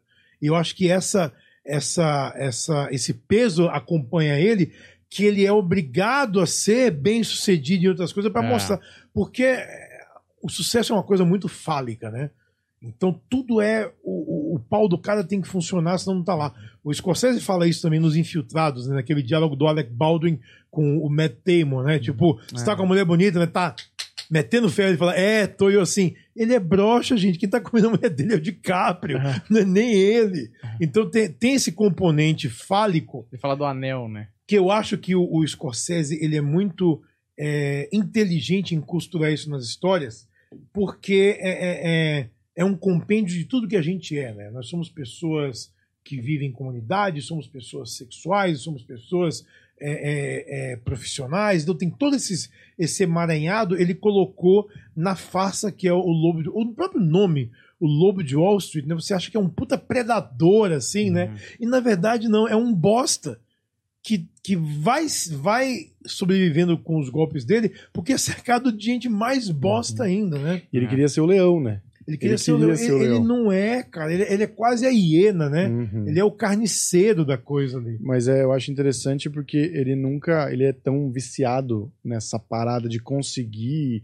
e se mostrar e ter atenção e, e com, encantar as pessoas que ele não consegue parar, que ele em nenhum momento consegue curtir a vida dele de Não, nenhuma não. forma. Nunca ele tá satisfeito. Nunca ele tá, tipo, tô relaxado curtindo. É. Ou é pra você exibir alguma coisa, ou é pra você ter um ganho de alguma coisa. Ele tá sempre tenso, né? O tempo todo. Ele tá, tipo, tenso, a a mulher dele tá voltando a fazer compra, já tem o problema da Suíça que chega, ele já tem que pegar o barco, que, tipo assim, o mínimo de, de descanso que ele poderia ter, ele tá tenso tentando lidar com as coisas. E o dia que eles vão ter, que na cabeça dele é um momento de descanso, na cabeça do Jonah Hill, que tá incrível também no filme, é uma, vamos tentar é, é, abafar o que aconteceu mais cedo, ele ainda tem que lidar drogado, tipo assim, no no momento do êxtase ali, que ele uma pode droga vencida. Com a droga que, que vencida. bate depois. Ah. e lidar com o maior problema, né? Porque ali ele perdeu. Ali foi a hora que, que pegaram ele, tá ligado? É. Então, tipo assim, não tem sossego. Você quer essa vida? Você quer esse estilo de vida? Esse estilo de vida é uma Então, merda. Eu, eu acho que o Scorsese ele tem uma capacidade de, de transmitir essa tensão pra gente. Em Bons Companheiros é isso, né? É, é- é um, o filme é um crescendo à medida que o vício em cocaína do Henry Hill vai aumentando. Ele fica mais alucinado, mais urgente, mais, mais cortado. É uma maluquice você assistir assim, porque é- começa a ficar tudo muito louco. Você fala, cara, eu tô louco que nem esse cara, né? É, Cassino tem um ritmo um pouquinho mais contido, porque também é o retrato, é um, é um recorte da sociedade americana, né? Como Las Vegas passou de o lugar onde os gangsters lavam dinheiro para o lugar que a família americana vai se divertir. né? É o parque de diversões do Ah. adulto. Então tem, tem, uma, tem um, um modo de você contar essas histórias que, o- que o Scorsese ele é muito gênio. E para você dirigir isso é muito difícil. Para você ter decisões criativas disso é muito difícil. A, a cena do Lamborghini inteira do Lobo de Wall Street Uhum. é pra você ver e falar, cara, tem que estudar essa porra. Ah. Pra ver como é que é. Porque assim, é de uma alucinação. Ele te coloca na viagem de ácido do cara, literal, e depois ele fala: sabe como é na real uma viagem de ácido? Uhum. É isso aqui, É ó. expectativa e Pá! realidade, né? E a realidade é caos, velho. É. É, caos, não tem a lentidão. É, é tipo, se, se fode muito alto. E ele descobriu a Margot Robbie para o mundo ali, né? Ele falou, Exatamente. Essa mina é boa pra cacete É. e eu vou colocar ela aqui batendo com. É a mesma coisa da Lily Gladstone. Ele teve um olho e falou: Essa mulher é- é- É um absurdo. tem sim. alguma coisa aqui. Esse trio é absurdo. Jonah Hill, pra mim, tinha que mere- merecia o Oscar, Jonah cara. Hill Tá demais. Quem ganhou o Oscar velho. esse ano? Puta, não sei, mas assim, é um, é um personagem cômico muito absurdo. Tipo tipo assim, uma das. me- Eu, eu lembro quando eu saí do filme, eu falei, cara, esse é o melhor ator de comédia que eu já vi, assim. Uhum. Tão Esse impressionante que ano, ele deixa eu é. eu- Ah, o Oscar do coadjuvante esse ano foi do Jared Leto por Clube de Compras Dallas. É, eu sei É. que. É que, que também ganhou o Oscar de melhor ator com Sim, o ó. Matthew McConaughey. Sim, mas, é- mas aí tem um negócio. É aquela coisa de um pouco a comédia marginalizada Uhum. e o- a temática do Clube de Compras Dallas agrada muito mais a academia, no sentido de, porra, tá falando É. sobre uma doença que é a AIDS e, e como, Transformação física. é, ele era um cara. Agora eu não me lembro se ele era trans ou se ele era um travesti, né? O Jared Leto no filme. Eu acho que ele era trans no filme. Eu acho que ele era trans, então vai somando algumas temáticas ali dentro Não, do não, personagem. travesti. Travesti. Travesti? travesti, é. E que ele, que ele soma umas, umas temáticas ali no personagem que, vamos dizer, que agradam mais a academia a dar o Oscar pra esse personagem do que um Mas esse drogado negócio, esse louco. negócio de agrado a academia é meio lenda, você sabe, né? A academia tem 10 mil membros, velho. Não, Boa sorte pra agradar 10 mil Não, mas, é- pessoas. mas elas criam um corpo, um corpo Tem um só, padrão né? Até ali, porque quem ganhou o Oscar esse ano não foi Clube de Compras Dallas. Foi 12 anos de escravidão. Sim, mas também é uma outra temática. Aí- Ela tem falasse quem pra mim. ganhou- é, ganhou Mas filme ganha de ganhou AIDS, o Oscar- ligado? Quem ganhou o Oscar de melhor direção é, não foi o, o, o, o, diretor, o Steve McQueen, né? O diretor do. Foi o Afonso Cuarón de Gravidade. que é uma outra coisa. Então, Tudo assim, bem. Mas assim, porrada, por exemplo, então. você consegue ver que tem ali, por exemplo, quando eh, ganhou o, melhor, o Oscar de melhor filme Spotlight, hum, e tinham outros filmes até que eu acho que eram melhores na época, eu não vou lembrar um que filme que era melhor. Chamado Mad Max Estrada da Fúria. Pronto, Mad- que seja Mad Max. Mas olha a temática de Spotlight falando sobre pedofilia Ma- e igreja Spotlight, e Mad Max. mas Spotlight é um filme, é um filme muito forte também. Muito bom. E eu, eu acho que Não, eu, eu amo, mas É. tem a a- temática. A, academia, a academia De é temperatura, mais do que temática. Temperatura é como que tá a campanha desse filme. Como que as pessoas que viram esse filme agora em Los Angeles estão falando dele. É data, é política, é Exato. escolher o momento certo para mostrar o filme. Sim. Então não é exatamente a temática, é a temperatura e o momento de você mostrar. Tem filmes que teriam essa temática e que desaparecem depois, Uhum. na- é, quando chega o Oscar, porque o timing foi errado. Assim, acabou a greve ontem, tá? Greve de atores. Esse povo tem dois meses para vender todos os filmes que vão ser indicados ao Oscar no ano que vem Uhum. dois meses para entrar num pega para capar louco de atuação aí e quem vai ganhar e quem não vai ganhar. Sim. Então agora os atores estavam assim, cara, eu tava vendo ontem o tapete vermelho do, do Iron Claw, né? Aí tava um ator que eu esqueci o nome, Zac Efron. E ele, e- como era da A24, eles tinham o, o, o, o voucher para fazer campanha, porque a A24 e a Lionsgate e outros estúdios já tinham topado os termos da, da SEG-AFTRA, né? É, então eles podiam fazer tapete vermelho, podiam divulgar o filme. E no meio da coisa, ele falou assim: é, porque agora que a greve acabou, aí, o, o ator e o Zé Greve falou: a greve acabou quando ele. Uns 10 minutos ele. Eu tenho que ir embora, eu tenho que começar a trabalhar. tô- valeu, galera. Eu tenho que ter coisa pra vender aqui, tchau, hein? É isso, né? Então, Sim. assim, é, é o momento de você saber vender o seu, o seu filme. Por Iron Claw eu acho que não vai dar muito no Oscar, não. Mas é. Mas eu acho que o Jonah Hill tá um absurdo nesse filme. Um incrível. absurdo, Tá. assim.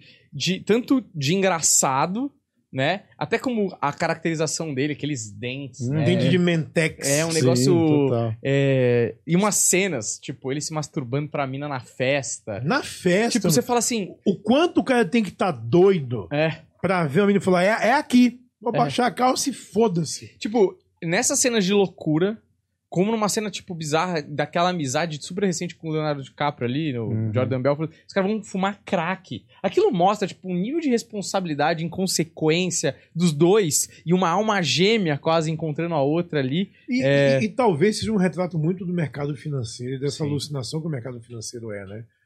É que a galera fala, ah, é filme. É, essas pessoas existem. Né não, velho, essas pessoas existem. O Matthew McConaughey, que tá É. na primeira cena, e, ó, esse é o negócio, é uma união de pessoas que entenderam exatamente o que eles estavam fazendo. Então, eles iam, e o pessoal falava que tinha muito de improviso nas cenas, porque os caras existiam como os personagens. O Matthew McConaughey, a gente viu ele, sei lá, ele deve ter três minutos de tela, a gente fala dele porque aquilo lá foi uma parada que ele fazia, o Leonardo DiCaprio falou, vamos fazer isso no ar, e beleza, marcou, ficou, teve até uma- um callback ali no, no o filme Leonardo depois, DiCaprio né? não sabia. Não, Não foi ele que falou, ele falou, ó, eu vamos, acho isso que ele é combinou bom. com o Scorsese, É. e o Scorsese falou, vai. E o Leonardo? Ele não Só vai. Não, Ah, o Leonardo, o Leonardo tanto é que tem uma hora que ele olha pro Scorsese no meio da cena, Ah. e, tipo, e o Scorsese deixa aí. Se- se- se você não- Isso, aí ele faz assim Se você não falou corta, amigo, se o diretor não falou corta, você vai. Continua, né? falar corta. Eu, a a Você história que eu embora. vi foi que o próprio Leonardo DiCaprio falou que era um aquecimento do, Não, do é- Matthew e É, um, vamos era um fazer. aquecimento, mas quem falou com ele foi o Scorsese, Foi o Scorsese. porque o Leonardo DiCaprio ele fica assim na cena, tipo, o que, que tá acontecendo? E fica bom, porque parece que ele tá preocupado se as pessoas do restaurante estão olhando. Tem, tem uma cena no, no Assassinos da Lua das Flores que é um improviso lá do Hum. Billy Gladstone com o DiCaprio, né? Que ele pega ela, ele é motorista de táxi dela ainda, né? Ele pega, ele fala uma coisa e ela fala alguma coisa na língua nativa. E ele fala: Eu não faço ideia do que você falou, mas pra mim você me chamou de gato, né? Ela Hum. começa a rir. Aquilo não tava no roteiro. O Scorsese falou: Vou deixar esta porra no filme. Porque foi muito natural Uhum. e é isso. Um bom diretor, ele Entende, sabe olhar né? e falar: Vai.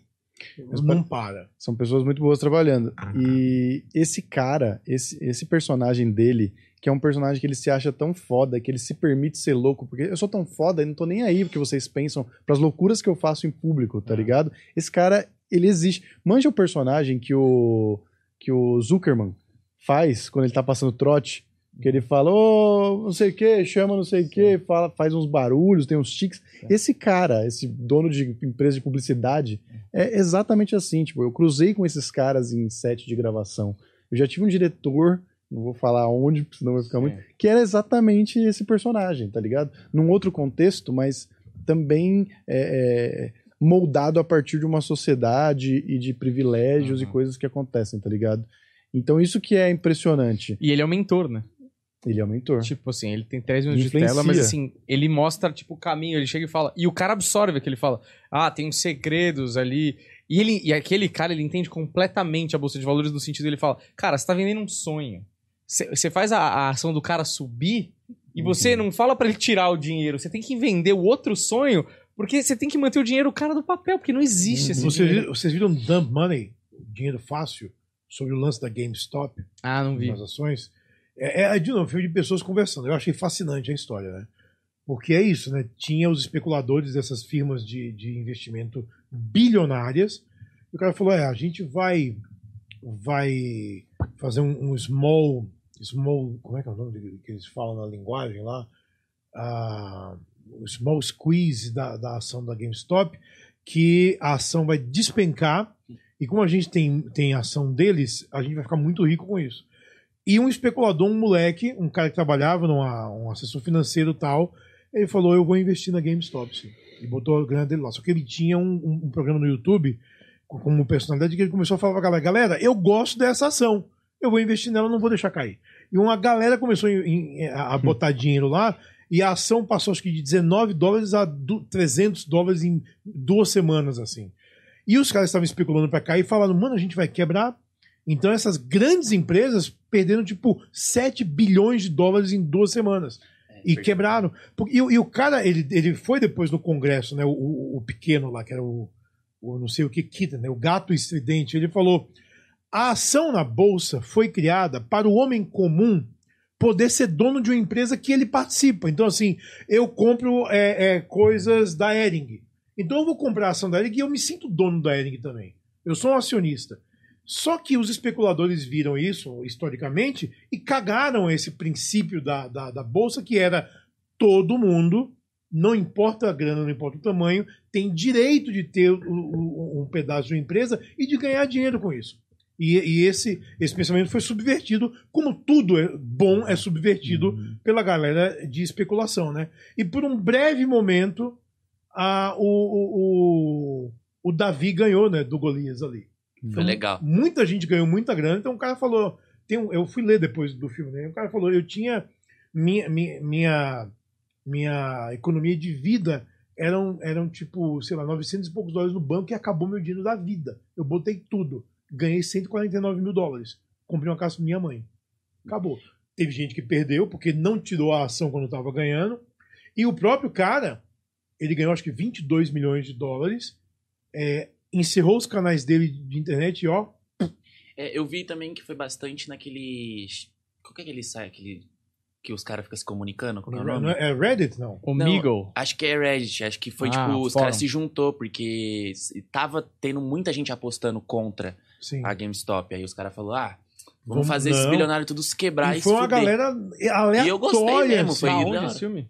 Tá no cinema. Ah, tá no cinema? Agora. Ah, Agora. tem filme Ah, disso, não né? tenho semana passada, A é história bem é legal. legal. Tem um documentário na Netflix sobre Tem um isso. documentário, tem um livro e agora tem um filme. Boa. E é bom é muito filme. rápido como o povo faz essas coisas, né? Hum. Essa história é de 2020, 2021, velho. Sim, vai sair um documentário do Luba de Pedreiro na HBO, porra. Deus me livre. Documentário do Lodge verdade, Pedreiro, é?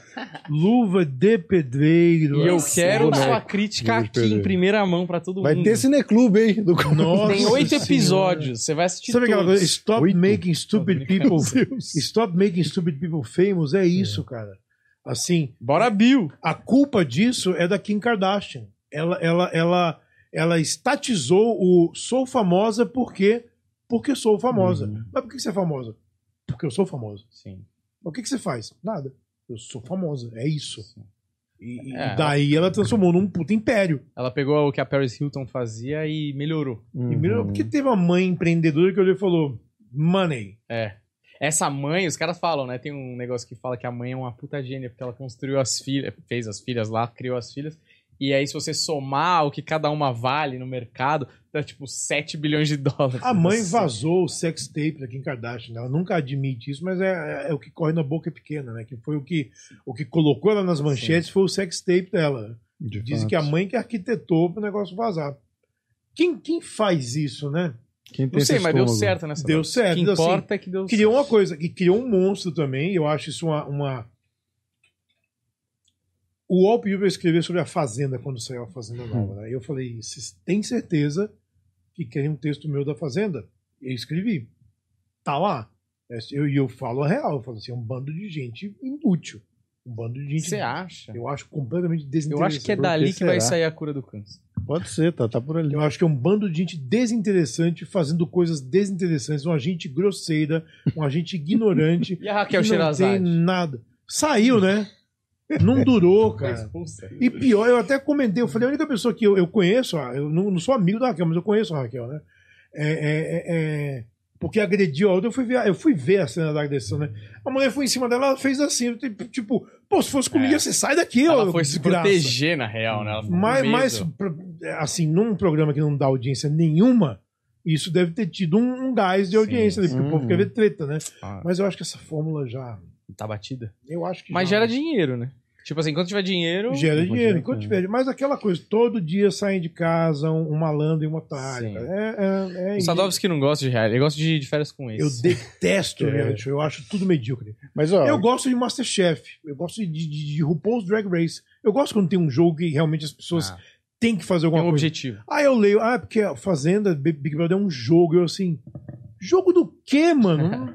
o seu jogo é ficar com a mão num carro e num quicando. Corsa. Ah, não fode, sabe? Testamente. Ah, pelo amor de Deus, não. Mas não Me querendo respeite. trazer pro filme, porque isso tudo que vocês estão falando é exatamente uma mensagem do filme, que é falem mal, mas falem de mim. Ninguém Ela falou diz- mal de O Lobo de Wall Ela diz... Falou a- Não, o artigo a- da. Não, não, no filme, dentro do A filme. própria esposa dele fala, relaxa, esse daí que falaram de você. O tá nome Lobo de reclamando." Wall Street é de um artigo numa revista falando mal dele. Exatamente, exatamente. Falem E- de mim, né? E ele mesmo ah, colocou isso daí pra ele, né? Porque as palestras dele eram contando. Ele aparece Do no jeito fim, dele, Cara. É o cara né? de pau, ele tá no filme no- na última cena lá. Ah, é? Qual, quem é ele? Ele é um dos caras na Da plateia. caneta. Olha aí. Me venda a caneta. Essa cara- Me venda a caneta. Tipo, então, eu tenho aqui um documento que eu recebi uma grana e eu não posso ficar com ela inteiro. Se você assinar para poder ser depositado para você, você tem 10%. Você tem uma caneta para assinar? Que eu tenho uma para vender aqui. Pronto, vendi a caneta. Ó, pô, essa caneta é bonita. Essa caneta é bonita. Ah, velho. Tem que vender a necessidade do cara É. de ter alguma coisa. vender a cura pra uma É, dor que ele nem exato. sente. É, é isso. ele- ninguém quer comprar alguma coisa. Eles querem ser levados a acreditar que eles precisam daquilo que eles vão comprar. É. Eu preciso de mais um boneco do Homem-Aranha na minha vida? Não. Mas você quer, né? Eu comprei. Você gosta Sim. do boneco do Homem-Aranha. Eu comprei mais le- lugar na sua Eu casa. comprei Lego Chega. do Batmóvel de 89? Comprou. Claro que eu Chega, comprei. É que o meu tá? quinto Batmóvel? É. Parece que é de verdade. O Batmóvel É dele. muito bom. Que Meu é, quinto a- a- Batmóvel. A, casa do Sadovski é igual aquela parte do filme do Virgem de 40 anos. que os caras, que a mina fala, pô, você vai ter um date, pô, e você vai receber ela assim, cheio de boneco, assim. Os caras começam a limpar, a mina entra, não tem móvel na sua casa, tá tudo nas caixas lá no fundo. Cara, Pra mas caber o assim, eu, Batmóvel. vou- eu vou- eu vou casar ano que vem, né? Com a, com a Camila. E, e, é, a gente vai né, escolher uma casa pra gente, né? E eu já, já me comprometi. As minhas tralhas vai ficar no meu escritório e no, e no segundo quarto. Eu não vou botar boneco pela sala, tudo.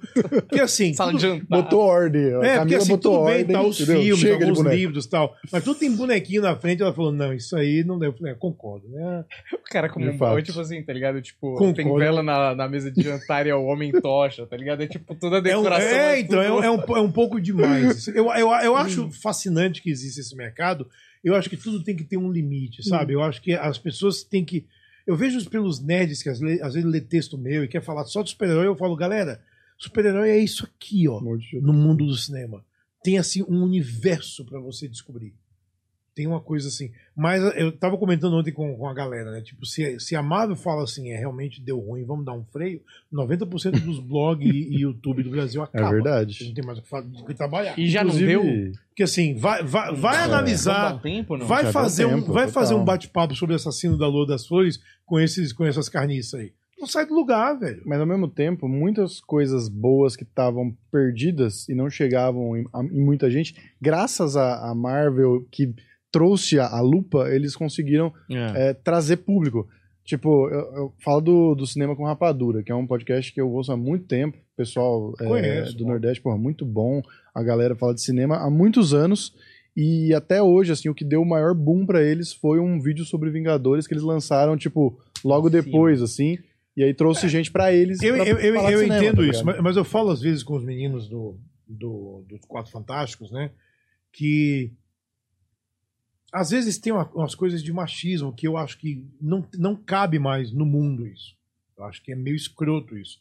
Ah, mas é porque o, o, o, o fã, o público da Disney, eu falei, eu não quero esse tipo de, de público. Se você é essa pessoa, não acompanha a gente. Caguei pra você. Eu desprezo você. O Gordinho fica puto. Falou, cara, mas eu não quero.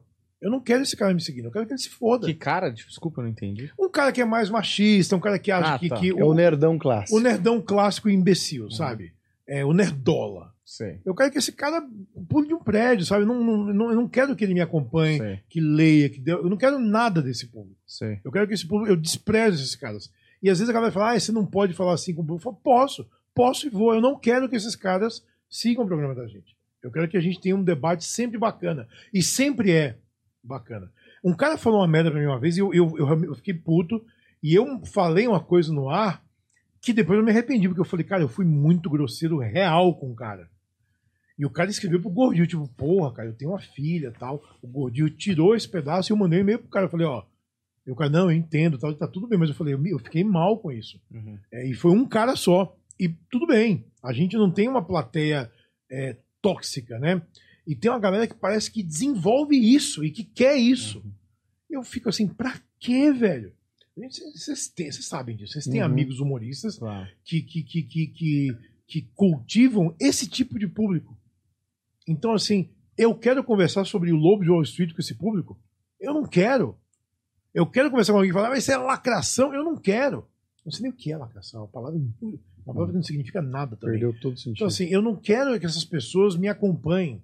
É, é- é- é gente que não tem um diálogo bacana quando a gente fala de cinema. E cinema é tão legal, né? A gente tá aqui conversando, a gente já falou de um monte de maluquice louca aqui, que eu tenho certeza que quem não acompanha casualmente vai ver e vai dizer, puta, cara, eu quero ver o filme do Scorsese agora. Eu não conheço, eu acho que tem umas coisas aí que, que eu quero descobrir. E isso que eu acho que é a graça da coisa, sabe? Nunca vi Hugo Cabret. Quero ver qual é. Esse cara fez um filme infantil, fez. Porra, quero, quero ver qual é. Então, Esse é acho- o- a parada mais legal que a gente recebe quando a gente fala aqui, é que, porra, é, o cara falou, né? Vocês melhoram a experiência de ver filmes, porque isso é a parada a- a- que vai trazer mais gente pra conversar sobre coisas boas e ter referências Imagina boas. pra ver filme. Uhum. Imagina que vai ao cinema talvez ver filme de adulto também, sabe? Vai ver Marvel, vai ver Aquaman no fim do ano, vai ver, vai ver ficção científica, é saudável. Eu cresci numa dieta de, de anos 80, cara. Então eu cresci com Spielberg, John Carpenter, George Lucas, Robert Zemeckis, James Cameron. Eu cresci com esses caras. E eu cresci também com Scorsese, com, com, com é, é, Coppola, com um monte de outros cineastas. E eu peguei uma fase é, do cinema independente americano, do Hal Hartley, de uns caras que estavam, Steve Soderbergh, do Tarantino, que estavam começando a, a colocar uma luz no, no, no cinema americano. Então, assim, é, um, é, um, é um- uma variedade de gente pra gente seguir e descobrir. Quando eu lia, eu lia Video News antes de ler a sete, antes de trabalhar na sete, né? Tipo, ah, um filme novo do, do Akira Kurosawa. Eu falava, quem que é Akira Kurosawa? Eu ia na locadora e falava, o que, que tem do Kurosawa aí? Tem uns três, quatro filmes. Eu alugava tudo e ia assistir. E ficava assim, caralho, mano, o que, que é o Sete Samurais? Filme de 50 e pouco, é um dos melhores filmes de ação que eu vi na vida. E continua sendo forte, continua sendo intenso do mesmo jeito. Aí eu vou entrevistar o George Lucas e a gente vai falar de Fortaleza Proibida. Porque ele, ele, ele pegou Fortaleza Proibida e transformou em Star Wars. É a mesma história. Ele fez o filme. Então você tem bagagem para discutir com esses caras e para conversar, e você alimenta a sua cabeça de filmes e alimenta a cabeça da galera que está com você. Então isso é muito bom. Quanto mais você fala de filme, melhor. Agora faltou um negócio. O Lobo de Wall Street, tô brincando. O Lobo de Wall Street vai começar a falar agora. Faltou o Leonardo DiCaprio. Hum. Já encontrou o Leonardo DiCaprio? Um Como monte foi de vezes. seu. Inclusive seu falou comigo em português uma vez. É mesmo. É que ele pegou uma brasileira, né? Exatamente. Pegou uma brasileira. Ele namorou a Gisele por seis Verdade, anos. verdade. Eu não Não é lembro que que ele era ela. pegou uma brasileira. Ele namorou verdade. a Gisele, ele tava pra casar. Ah. Mas eu acho que na cabeça dele deve ter, ele deve ter uma chavinha meio, uma psicopatia na cabeça Que ela dele. bateu 27. Né? Exato. Bateu 25, né? 25, E, e- e pior que a gente fala que é piada, mas não é piada. E eu acho que ele precisa fazer terapia pra resolver essa porra na cabeça dele. Tipo, amigo, você já tem 50. E a marcha do tempo é. não para. Uhum. Então, que tal tentar, né? George Clooney deve zoar com a cara dele de um jeito, assim, né? Aquela piada é- do Gervais no Globo de Ouro. Muito eu bom. fui assistir a premiere do Irlandês e quando terminou, o Leonardo DiCaprio já tinha terminado com a minha Date no muito tava velha. velha. Então, assim, é uma piada. E ele ri meio tipo, que merda. Eu acho assim, eu acho, eu acho ele um ator foda. Quanto É, mais feio, melhor, inclusive, o Leonardo DiCaprio, hein? Tá ficando feio, Ah, velho. ele? ele. tá ficando cada ele tá vez ficando melhor. a cara do Jack Nicholson. É, É eu vi esse verdade, é meme, verdade. muito bom. Mas ele tá ficando mesmo a cara do Jack Nicholson. E eu acho que ele não tem vaidade. Uhum. Isso eu acho melhor. Agora, assim, É. entrevistar ele, sempre terno e gravata, sempre o cabelo na estica, e era, assim, sempre mega elegante. Profissional, papo né? Profissional pra caralho. Eu falei com ele em A Origem, é, Rede de Mentiras. Eu gosto desse filme. Puta, Tem mais dois, tem que lembrar agora. né? Falando, você não- eh, era uma vez em Hollywood, você não entrevistou ele e a Não. Margot Robbie já juntos? Não, não, não, não. Titanic. De- Desse eu só falei, não. Isso aí foi o Zé Emílio Rondon que foi pra Londres fazer essa jungle. Ah, eu tenho que ver os filmes dele agora e lembrar. Eu não lembro. Infiltrados, porra. Infiltrados. Tá vendo? Tem mais que você. Prenda-me se for capaz, que pra mim é um Infiltra- ensaio não- não- do não. Low. Infiltrados, ele, eu só não falei com o Jack Nicholson, que ficou doente e não foi de Los Angeles pra Nova York conversar com a Hum. gente. Mas ele, ele faz junkie do Jack Nicholson? Eu fiz uma jungle dele. É? Eu entrevistei o Jack Porque ele Nicholson. nunca dá entrevista, esse cara, quase, né? Eu dei- eu- ele me deu entrevista. E aí? Lelé. Foi Muito do louco. caralho. Ele, ele, ele e o Morgan Freeman juntos. Acho que um dos últimos filmes dele, o Bucket Ah, o List. Bucket List. É muito bom esse filme. Mas ele foi gente boa, normal? Foi normal. É que assim. A plateia que está fazendo pergunta, às vezes, Hum. É difícil. De indelicada ou de. De indelicada, de sem noção. Eu já fiz pergunta sem noção porque eu já fui jovem e idiota. Uhum. E eu penso, como caralho eu fiz essa pergunta pra essa pessoa? Hum. É, e eu já, já tive numa, numa coletiva com o Ed Murphy, que a primeira pergunta foi: por que, que você é tão racista, Ed? De uma mulher negra, jornalista, e ele ficou assim: hã? E era um filme que não tinha nada a ver com isso. né? Norbit, ligado? não, então, era Tower Heist, o filme, ele falou, é por causa de Norbit essa pergunta? Ela meio que é, ele, então, eu não tô falando de Norbit aqui, ela, porque você é racista. E eu assim, cara, ele, vai, ele não vai dar entrevista, ele vai embora. Ele, ele vai embora, Mas cara. ele respondeu? Não, passou pra outra pergunta Ele e só foi. falou next? É, e foi. E quando eu falei com ele, ele é muito sério. Muito. O Ed muito Murphy. É. Ele, ele e o Ben Stiller juntos, e assim, super sérios os dois. Sim, eu já vi uma entrevista do Ed Murphy com o Steve Martin. E o Ed Murphy, velho, ele... eu acho que ele só não quer mais ser engraçado. Tipo, tá bom, eu já Tipo, provei que eu sou engraçado. Porque assim, nessa mesma jungle eu falei com o Alan Alda e a, a Thea Leone juntos, e foi do caralho os dois, sabe? Puta entrevista leve, mas com os dois foi assim. Foi, foi bom que tava o. Eu fiz uma mesa redonda com, com o Matthew Broderick. E juro por Deus, que ele tava, men- ele tava mendigo chique a roupa dele, né? E ele é casado com a Sarah Jessica Parker, né? Aí alguém falou: Sua mulher ajudou você a se vestir? Ele. Não, por quê? Aí todo mundo começou a rir na mesa. E aí ele se tocou e começou a rir também. Tipo, mano, que roupa é essa que você pegou pra vir pra entrevista, bicho? Fui pegando qualquer coisa e jogando assim, né? Tipo, a Sarah Jessica olhar e dizer: Tu não vai sair de casa assim. Deixa eu pegar um terno bonito pra você ir. Você não vai assim. O cara já não liga mais, né? Não tá nem aí. É. Tá nem- Cara, eu entrevistei a Demorou Jodie Foster de legging, velho. Ela tava correndo, ela tava jogging. Ah, Ela ainda usava- e foi individual, né? Tava de boné de lega, falou, eu tava correndo, tudo bem. Eu falei, tudo ótimo, você é Jodie Foster. Pode fazer o que você quiser aqui, pelo amor de Deus. Ô Sadovski, já que você citou, qual foi a sua maior gafe como entrevistador aí? Que você falou que tem algumas coisas que você se arrepende. Qual foi o negócio que você falou, puta, não devia Ah. ter falado isso pro Deniro, que vergonha. Deniro acha que eu sou um idiota. eu chamei Nunca o de Deniro. Alpatino.